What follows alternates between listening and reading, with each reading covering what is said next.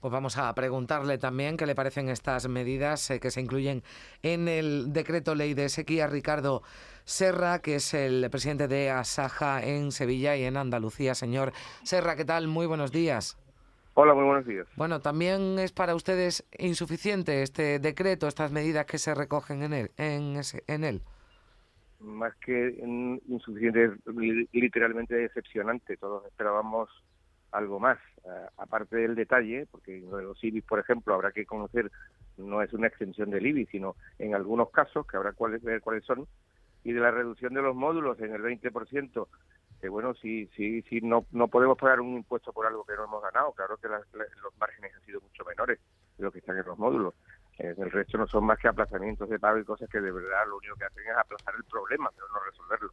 Yo creo que deberían de haber puesto encima medidas que realmente sí contribuyeran a salir, ayudar al sector a salir de la situación de la que está viviendo. ¿Qué medidas echan en falta desde, desde Asaja? Resumidas, le pido, por favor.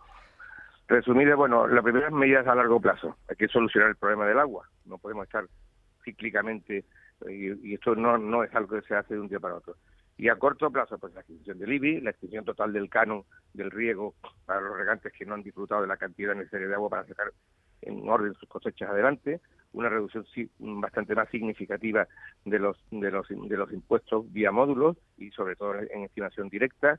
También hace falta pues eh, eh, devolución del canon de los que ya lo han pagado, en fin, cosas que de verdad aporten dinero y facilidad a los agricultores para salir de la crisis de la que estamos. No medidas que aplazar el pago de algo no sirve de nada sirve de poco si al final hay que pagarlo. Es verdad que te dan un crédito blando, que además lleva una burocracia y una serie de, cuestiones, pero eso no resuelve el problema, lo que hace es aplazar el problema. Bueno, pues dice el ministro que vendrán más medidas, que incluso la semana que viene podrían aprobarse nuevas.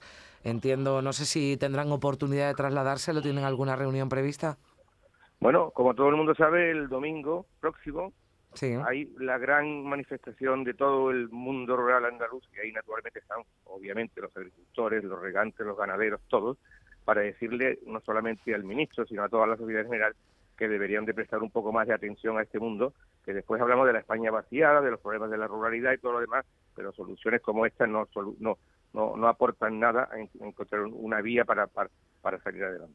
Pues eh, veremos si esas eh, manifestaciones tienen eco en el gobierno, llegan más medidas como las que piden desde su organización, desde Asaja. Ricardo Serra, muchísimas gracias por estar con nosotros.